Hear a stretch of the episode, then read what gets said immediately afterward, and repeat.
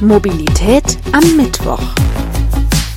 Der ADAC-Podcast zur Zukunft der Mobilität. Ich bin Alexander Schnaas. Hallo. Das Jahr 2020 neigt sich langsam dem Ende zu. Bestimmt wurde es vor allem durch ein Thema. Corona. Ein weltweites Ereignis, wie es nur selten vorkommt. Bestimmt natürlich jeden Jahresrückblick. Das Jahr 2020 hat jedoch auch für die Mobilität einiges bereitgehalten. Über vieles, was in diesem Jahr relevant war und die Zukunft unmittelbar beeinflusst, haben wir hier im Podcast gesprochen. Ob es der Status quo des E-Autos war, der potenzielle Einsatz von sogenannten Multicoptern in der Luftrettung oder aber auch, wie sich der Radverkehr der Zukunft gestalten sollte. In der letzten Folge von Mobilität am Mittwoch in diesem Jahr lassen wir das Jahr 2020 nun hinter uns und schauen nach vorne in die nicht allzu weit entfernte Zukunft, bevor wir dann in eine kurze Pause gehen und uns an dieser Stelle im kommenden Jahr wiederhören. Wir schauen in das Jahr 2021. Was erwartet uns im kommenden Jahr in Sachen Mobilität und was wünschen wir uns? Ich freue mich, dass ich mich darüber mit fünf verschiedenen Personen aus unterschiedlichen Bereichen austauschen konnte und die Ergebnisse in dieser Episode präsentieren kann. In den Ausblicken wird klar, Corona beschäftigt uns auch im Bereich der Mobilität, auch im kommenden Jahr. Die Pandemie hat direkte Auswirkungen auf den notwendigen Mobilitätswandel. Darüber spreche ich unter anderem mit Katrin van Randenborg. Sie ist Unternehmenssprecherin hier beim ADAC. Ich habe auch gesprochen mit Dr. E. Christian Buric. Er ist in Sachen E-Mobilität hier bei uns beim ADAC tätig. Friedhof Schlepper war auch dabei. Er ist begeisterter Radfahrer und steigt jetzt eventuell aufs Auto um. Jennifer Reins-Zettler von Bayern Innovativ hat uns auch ihren Ausblick auf das Jahr 2021 gegeben. Und ich habe gesprochen mit Professor Dr. Jürgen Gerlach. Er ist Verkehrsforscher an der Bergischen Universität Wuppertal. Wir haben uns vor einigen Wochen im Podcast bereits über den Trend zum Fahrradfahren unterhalten und darüber gesprochen, wie sich eine sichere Verkehrsplanung gestaltet.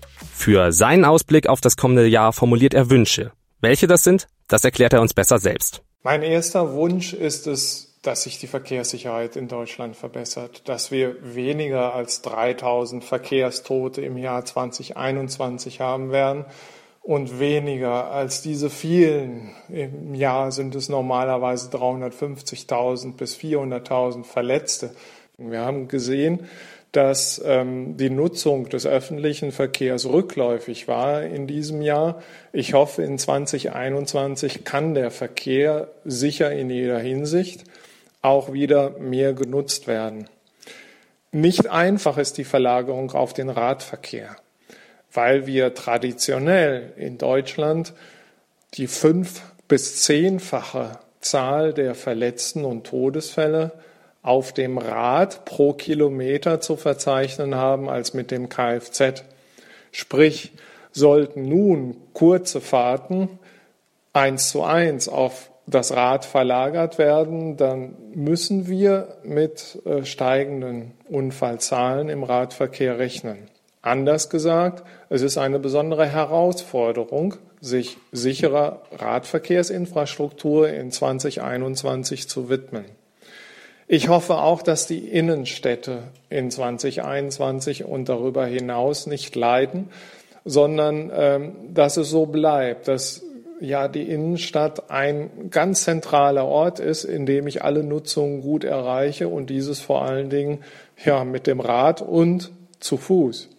Und ähm, dass es nicht dazu führt, dass man durch das Homeoffice aufs Land zieht und wir deswegen also weitere Distanzen wieder zurücklegen und sich insofern durch das Homeoffice wieder eine Verlagerung in dem Hinblick auf mehr Verkehrsleistung mit dem Kfz-Verkehr zu verzeichnen ist. Ich hoffe auch auf eine nationale Fußverkehrsstrategie, sodass also seitens des Bundes, des Verkehrsministeriums und der Länder der Fußverkehr also auch als eigenständige Verkehrsart wieder, muss man sagen, respektiert wird und dass mehr Investitionen in den Fußverkehr 2021 stattfinden werden. Als nächstes freue ich mich auf den Ausblick von Jennifer Reins-Zettler. Sie ist Mobilitätsexpertin bei Bayern Innovativ und Bayern Innovativ vernetzt Unternehmen mit Hochschulen, Forschungsinstituten oder wichtigen Gesellschaften des Freistaats Bayern zu Thinktanks. In ihrem Ausblick auf das Jahr 2021 spielen sogenannte E-Hubs eine große Rolle. Das sind Mobilitätsstationen, an denen Shared Mobility im Elektrobereich angeboten wird, in sieben europäischen Städten. Doch mehr dazu sagt sie uns am besten selbst. Ich denke, die Prioritäten müssen und werden auch die gleichen bleiben wie in den vergangenen Jahren. Die Herausforderungen im Bereich Mobilität sind groß und wahnsinnig vielschichtig. Der motorisierte Individualverkehr, also das Auto, ist noch immer Verkehrsmittel Nummer eins in Deutschland. Was das bedeutet, erleben wir tagtäglich. Stark ausgelastete Infrastrukturen, Staus und Emissionen, sowohl lokal, aber auch auf globaler Ebene. Und andererseits sind die ÖPNV-Angebote in den Randgebieten der Städte bzw. auf dem Land nicht ausreichend, um das Auto zu ersetzen. Es bedarf also echter Alternativen, die den vielfältigen Bedürfnissen der Nutzer gerecht zu werden. Um dies anzugehen, also den Umstieg auf nachhaltigere Verkehrsmittel zu unterstützen und auch ein multimodales bzw. intermodales Verkehrsverhalten zu fördern, ist die Vernetzung von Verkehrsträgern, sowohl digital, aber auch physisch, ganz besonders wichtig. Wir im Spezialisierungsfeld Mobilität bei Bayern Innovativ arbeiten da gerade in einem spannenden multidisziplinären Konsortium bestehend aus Städten, Forschungseinrichtungen und Netzwerkorganisationen an einem EU-Projekt namens EHABS. Hier entstehen in sieben europäischen Städten Mobilitätsstationen für Shared E-Mobility-Angebote. An diesen Mobilitätsstationen sollen verschiedene Verkehrsmittel wie beispielsweise E-Bikes, E-Lastenräder oder E-Carsharing-Fahrzeuge physisch und ganz wichtig auch digital vernetzt werden. Was aber noch viel spannender ist, als das Entstehen dieser Station an sich zu unterstützen, ist meines Erachtens das Learning, was in so einem Projekt entsteht. Welche Schritte sind wichtig, um Mobilitätsstationen erfolgreich aufzubauen? Wie definieren Kommunen Visionen, Ziele und Zielgruppen? Wo sind die besten Standorte? Wie wählt man Sharing-Anbieter aus? Welche Stakeholder sind wann und wie zu involvieren? Wie können ihre Bedürfnisse berücksichtigt werden? Und last but not least, wie kann man für den Nutzer Alternativen zum privaten Pkw so attraktiv wie möglich gestalten, um den Umstieg auf geteilte E-Mobilität zu erleichtern? Aktuell erstellen wir ein digitales Learning Tool, um all dieses Wissen rund um den Prozess zum Aufbau von Mobilitätsstationen für andere Städte und andere Stakeholder verfügbar zu machen. Dieser Blueprint soll Ende 2021 erscheinen und den sogenannten Replication Cities dabei helfen, Mobilitätsstationen erfolgreich zu installieren und ihre Ziele in Richtung einer nachhaltigen Mobilität zu erreichen. Darauf freue ich mich im kommenden Jahr ganz besonders. Die Corona-Pandemie hat uns alle dazu bewegt, unsere Mobilität zu überdenken. Viele Menschen sind aufs eigene Auto oder auf das Fahrrad umgestiegen, um den ÖPNV zu meiden. Mein nächster Gast hat sich sogar nun mit 26 Jahren sein erstes eigenes Auto gekauft. Friedhof Schlepper ist in seiner Heimatstadt Bremen aber auch meistens mit dem Fahrrad unterwegs. Wird sich für ihn durch den Autokauf im kommenden Jahr viel ändern? Ja, mein persönlicher Mobilitätsausblick für das Jahr 2021 wird auf jeden Fall noch von der Corona-Pandemie geprägt. Ich bin hier in Bremen überwiegend mit dem Rad unterwegs und nutze momentan noch seltener Bus und Bahn als ohnehin schon, was sich dann sicher auch ins nächste Jahr ziehen wird.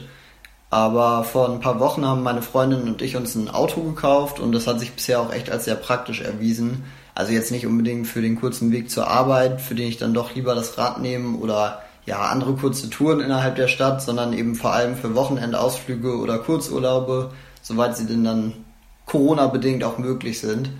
Da war vor der Pandemie noch der Zug das erste Mittel der Wahl, aber ich würde mich in der aktuellen Lage eher nicht für fünf bis sechs Stunden mit Maske in den Zug setzen wollen, um dann zum Beispiel von Bremen nach München zu reisen, sondern dann, ja, doch lieber im leider seltenen Optimalfall staufrei mit unserem Auto die A7 runterfahren.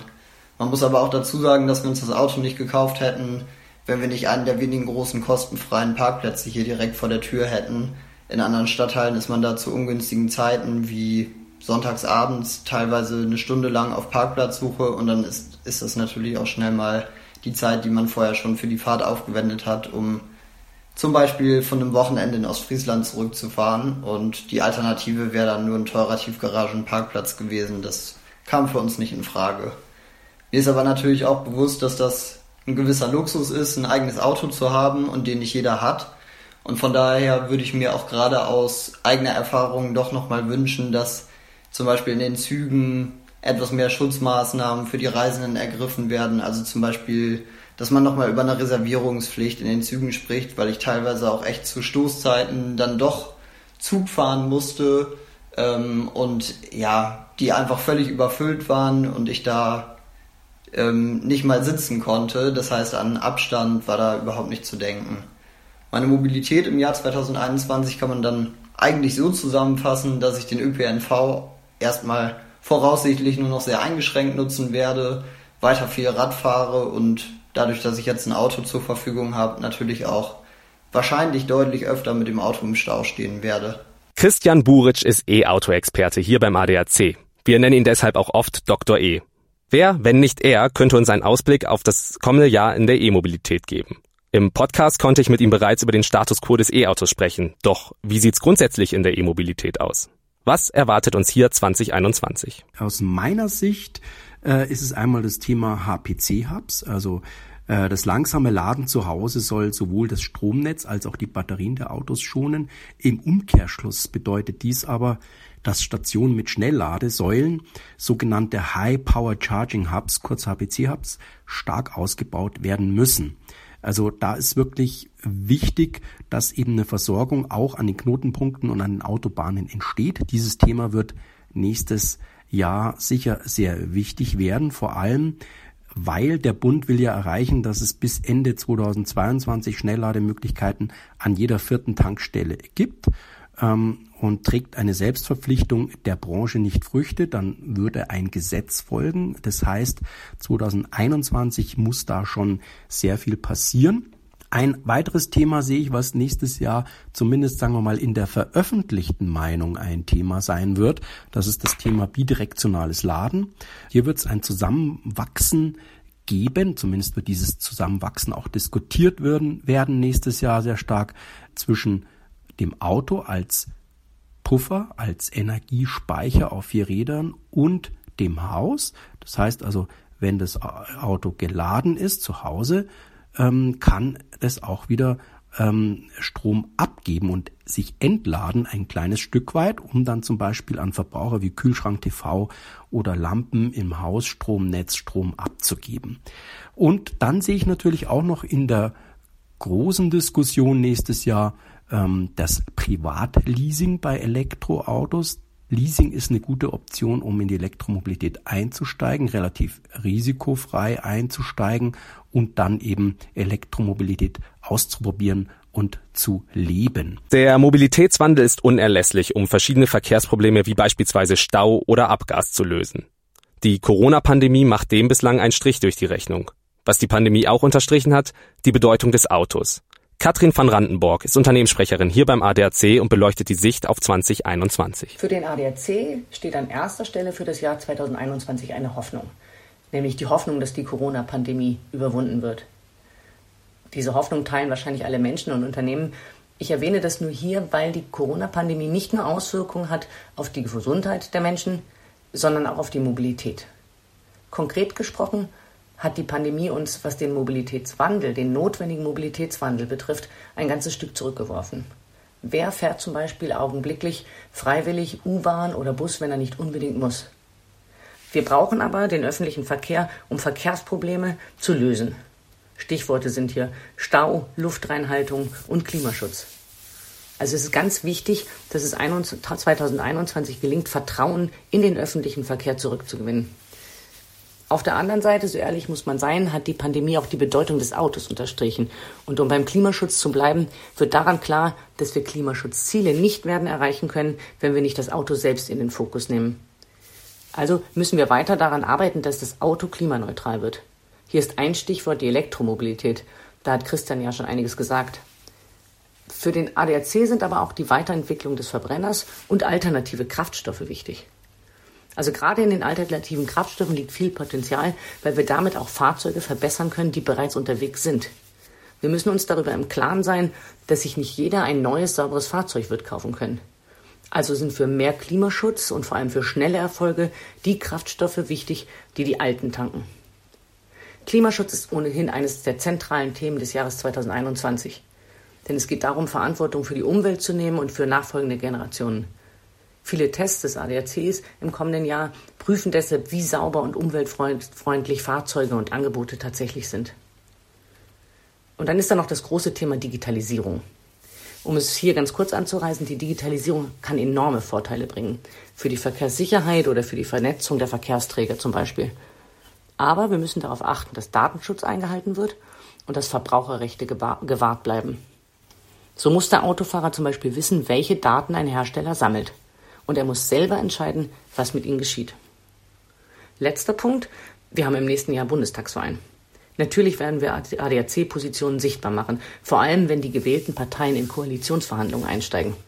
Denn hier werden die Pflöcke eingeschlagen für die Verkehrs-, Umwelt- und Klimapolitik der nächsten vier Jahre. Mit oder ohne Corona, in Sachen Mobilität wird uns im kommenden Jahr auf jeden Fall noch einiges erwarten. Jetzt freue ich mich, mal in die Rolle meiner Gäste zu schlüpfen. Wir drehen den Spieß um. Am Ende gibt es immer fünf Fragen, die ich normalerweise meinen Gästen stelle. Nun stellen die Gäste der heutigen Episode mir diese Fragen und wir beginnen mit der ersten Frage von Herrn Professor Dr. Jürgen Gerlach. Herr Schnaas, würden Sie sich in ein autonomes Auto setzen? Auf jeden Fall würde ich mich in ein autonomes Auto setzen. Ich finde die Technik super spannend, konnte das selber hier beim ADAC auch schon mal ausprobieren. Natürlich nicht im komplett autonomen Fahrzeug, aber in der Teilautonomie konnte ich das schon mal testen. Es ist natürlich eine Überwindung, sich äh, die Kontrolle dann abzugeben an das Fahrzeug, aber es ist super spannend, macht auch Spaß und natürlich würde ich mich in ein autonomes Auto setzen. Und jetzt freue ich mich auf die zweite Frage von Jennifer Reins-Zettler. Was war Ihr prägendstes Mobilitätserlebnis? Ja, bei meinem prägendsten Mobilitätserlebnis, da habe ich ein bisschen nachgedacht und bin letztendlich zu dem Schluss gekommen, was ist eigentlich prägender, als dass man sich überhaupt fortbewegen kann. Zum einen war es, dass ich äh, das Fahrradfahren gelernt habe, weil ich bin tagtäglich jetzt mit dem Fahrrad unterwegs, dadurch super mobil. Und äh, das zweite ist tatsächlich, dass ich den Führerschein gemacht habe und Auto fahren kann. Und ich habe zwar kein eigenes Auto, immer wenn ich die Möglichkeit habe, Auto zu fahren, nutze ich das. Und äh, klar, es ist eine Form von Freiheit, von Bewegungsfreiheit vor allem und das würde ich sagen, sind mit meine prägendsten Mobilitätserlebnisse. Fritjof Schlepper, die nächste Frage bitte.